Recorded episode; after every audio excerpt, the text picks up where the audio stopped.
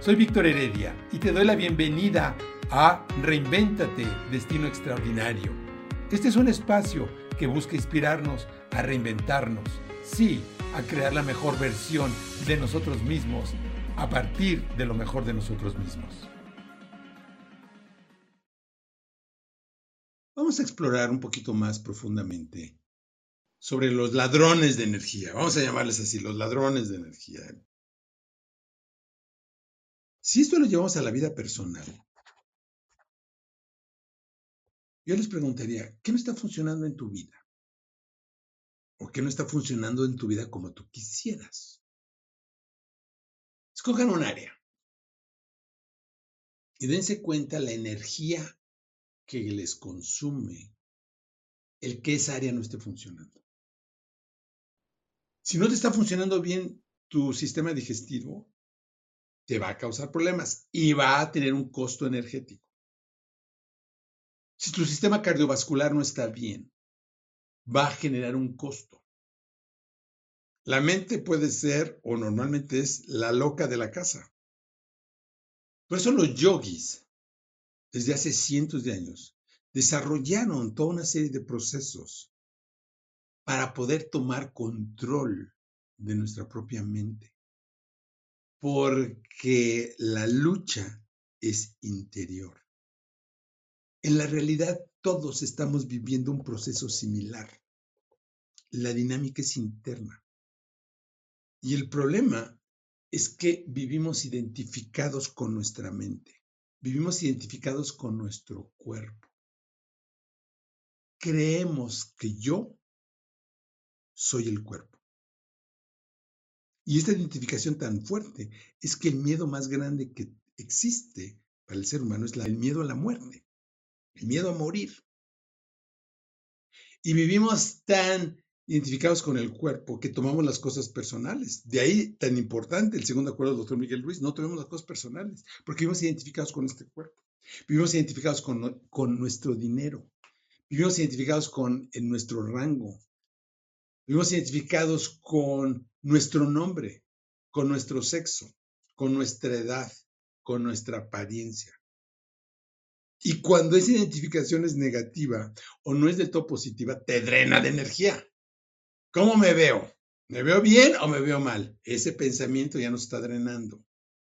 Y entonces, a cada momento, cuando realmente empezamos a ver la vida con una lupa, que ese es el ejercicio real de la autoconciencia, lo que ahora se le conoce como mindfulness, ¿no? Pero que los yogis vienen explicando esto desde hace cientos de años. El secreto, y de ahí la importancia de la pregunta, es que tenemos que empezar a tomar control de nuestra propia mente. Y nuestra mente está ligada a nuestro mundo emocional. Porque nuestro entendimiento de las cosas es lo que determina nuestro sentimiento. No es lo mismo sentir que no tengo dinero porque acabo de invertir todo mi dinero en una casa nueva y tengo mi dinero guardado en una casa nueva y ahorita no tengo nada en la chicara. A que no tengo dinero porque me siento incapaz de generar dinero o porque los dos posiblemente no tienen dinero en su cuenta, pero por razones diferentes. Y el significado que tiene esa situación para nosotros es completamente distinta, aunque la situación sea la misma. Entonces todo tiene que ver con una dinámica interior. Por eso es tan importante la meditación. Para hacer la historia corta, en esencia, lo que nos explican los maestros desde la antigüedad es que tenemos que hacer de la mente nuestra amiga, porque la mente es nuestra interfase con el mundo. La mente y no es otra cosa que nuestro poder creativo. Y la mente es también el espejo o la pantalla donde se refleja la experiencia de la vida. O sea, no importa lo que estemos haciendo, nosotros estamos creando nuestra vida y nuestro mundo con nuestra propia mente y lo estamos experimentando sobre la propia mente. Es increíble. No importa dónde estés, no importa cuánto dinero tengas, no importa nada, Toda tu creación de tu mundo en la realidad se hace en tu propia mente. Eso sí, cuando hablamos de poder personal, gracias a nuestro poder personal podemos manifestar en el mundo. Podemos manifestar casas, carros, negocios, empresas. Pero la experiencia de tu creación se da en tu propia mente. Y el no entender esto hace que existe una confusión. Porque creemos que si vamos a tener mucho dinero vamos a ser felices. No, el dinero no te va a hacer feliz. Discúlpame. Un título profesional tampoco te va a hacer feliz. Un coche nuevo tampoco te va a hacer feliz. Ni siquiera una relación te va a hacer feliz. Entonces, el tema aquí es que cuando nosotros empezamos a tomar conciencia de nuestra vida en todas nuestras dimensiones, en primer lugar, empezamos a poder tener mayor responsabilidad sobre nuestra experiencia de la vida y lo que estamos manifestando continuamente.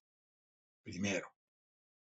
Segundo, cuando nosotros empezamos a tomar control de nuestra vida, empezamos no solo a, controlar nuestra experiencia, podemos empezar a manifestar y alinear la energía del universo a lo que nosotros queremos.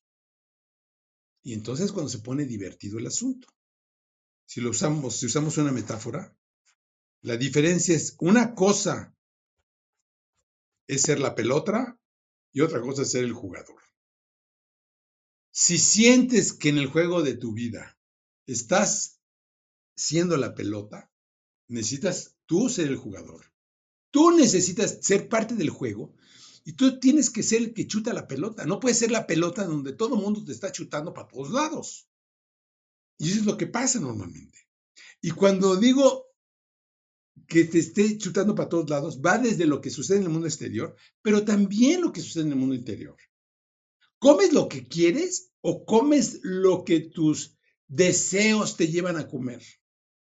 ¿Consumes en línea lo que tú verdaderamente quieres o consumes a lo que estás acostumbrado? La postura física que tienes, ¿es la postura que quieres tener o es la postura que vienes arrastrando? Y así a cada cosa. Entonces, ¿cuál es la solución? Tenemos que aprender a detener nuestro mundo. Esa es la meditación. A enfocar la mente. La forma de vencer la flojera de la mente es enfocando la mente, es la meditación. En el primer sutra de los Yoga Sutras de Patanjali, la definición de yoga es contundente. Yoga chitam vritti nirodha. El yoga es la supresión de las modificaciones de la mente. Y esa es una elección de vida. ¿Quieres lograr algo? Requerimos enfoque. ¿Cuál es el secreto del enfoque? Pues decir no a lo que no quieres. es renunciar a todo aquello que no te eleva, renunciar a todas aquellas relaciones que no te inspiran, a todas las relaciones tóxicas. Y muchas veces, especialmente, la principal relación con la que estamos interactuando es nuestra propia mente. ¿Qué puedo hacer para calmar mi mente? Hay que darle un asiento. Entonces, ¿qué es lo que se ha hecho desde la antigüedad para poder controlar y mantener la mente en un estado de quietud. Entonces, en la antigüedad, ¿qué es lo que hacían? Técnicas como el mantra yoga. Se usan en Occidente, lo que más se acerca es la oración, la oración incesante. Se usa una palabra de poder, donde tu mente se enfoca en la Filocalia, una escritura de los santos eh, padres de la Iglesia Ortodoxa, se habla que la, oración incesante se realiza con más frecuencia que el latido de nuestro corazón. Imagínense. De tal manera que es una pulsación, es una vibración.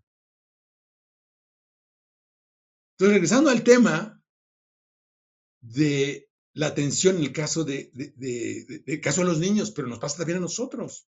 Cuando la tele nos entretiene, que no está mal, No, hay que tener un equilibrio también, digo, hay diferentes tipos de entretenimiento. Nosotros dejamos nuestra voluntad a otro para que el otro haga por nosotros. Cuando uno es niño, lo que sucede es que el poder de la voluntad se inhibe. Un niño chiquito necesita moverse, necesita desarrollar su voluntad. Y solamente desarrollando esa voluntad, ¿por qué creen que hay tantas adicciones en la adolescencia, en los jóvenes? Porque han perdido la fuerza de voluntad. La adicción es otra cosa que la pérdida de voluntad, que inclusive energéticamente se puede ver, se puede medir energéticamente. Una persona que tiene una adicción tiene un doble, que ha tomado control de ella misma. Y no es una cosa fácil de, de sanar, porque se tiene, la única manera de sanarlo es que se tiene que recuperar el control de tu voluntad, de ti mismo. Por eso, en, el, en doble A, ¿no? En Alcohólicos Anónimos, que son varios pasos, no, no, no, no conozco bien el proceso, pero lo que sí sé es que el primer paso es que tú tienes que pedir la voluntad a un poder superior para que te ayude. Entonces, en resumen, para amarrar el tema, es que el secreto real del poder personal está en que podamos tomar control de nuestra propia vida, de nuestro propio destino. Para ello es vital. Cuando hablamos del momento de la verdad, es un momento donde dejamos de ser víctimas del entorno, víctimas de la circunstancia. Víctimas de que porque mi mamá, porque mi papá, que porque el entorno, porque mi país, que porque el gobierno, que porque la economía, que porque el huracán, que porque la guerra, que porque nada. Porque de todas maneras no tenemos control sobre eso. Estamos aquí ahora. ¿Qué puedes hacer por ti y por los demás? Y para ello, el poder tomar control de nuestra propia mente es encauzar a nuestra mente. Nuestra mente no la podemos controlar como tal, lo que puedo hacer es encauzarla. Es como una máquina. Y esa máquina la podemos convertir en una máquina de prosperidad y riqueza o una máquina de basura. Cuando tenemos pensamientos que no controlamos, es una máquina literalmente de basura. tenemos una máquina de basura interna de sentimientos que no queremos, de juicios que no nos ayudan para nada,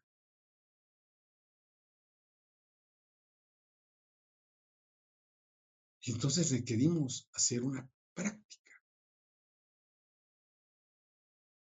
Esa práctica empieza con aprender a detenernos. Por eso el primer paso del, del proceso reinventate empieza con el proceso de detenerte, de hacer un alto. Por eso empezamos la sala haciendo un ritual donde aprendemos a detenernos, a detener nuestro mundo, a detener nuestro mundo, a detener nuestro mundo. Porque de todas maneras vamos a estar actuando, no podemos no actuar. Y entonces aquí es donde viene uno de los grandes secretos de, del yoga y de todos los caminos espirituales, que es poder estar alineados con lo más profundo de nosotros mismos, con nuestro propósito más profundo, mientras estamos actuando en nuestra vida cotidiana. Entonces puedes estar dichoso y feliz mientras estás lavando los trastes, mientras estás limpiando un baño, mientras estás barriendo, mientras haciendo lo más común y cotidiano, o mientras estás haciendo un negocio, una transacción, mientras estás sirviendo un cliente, mientras estás haciendo lo que sea. Va a ser una fuente de felicidad si tú estás en un estado de quietud.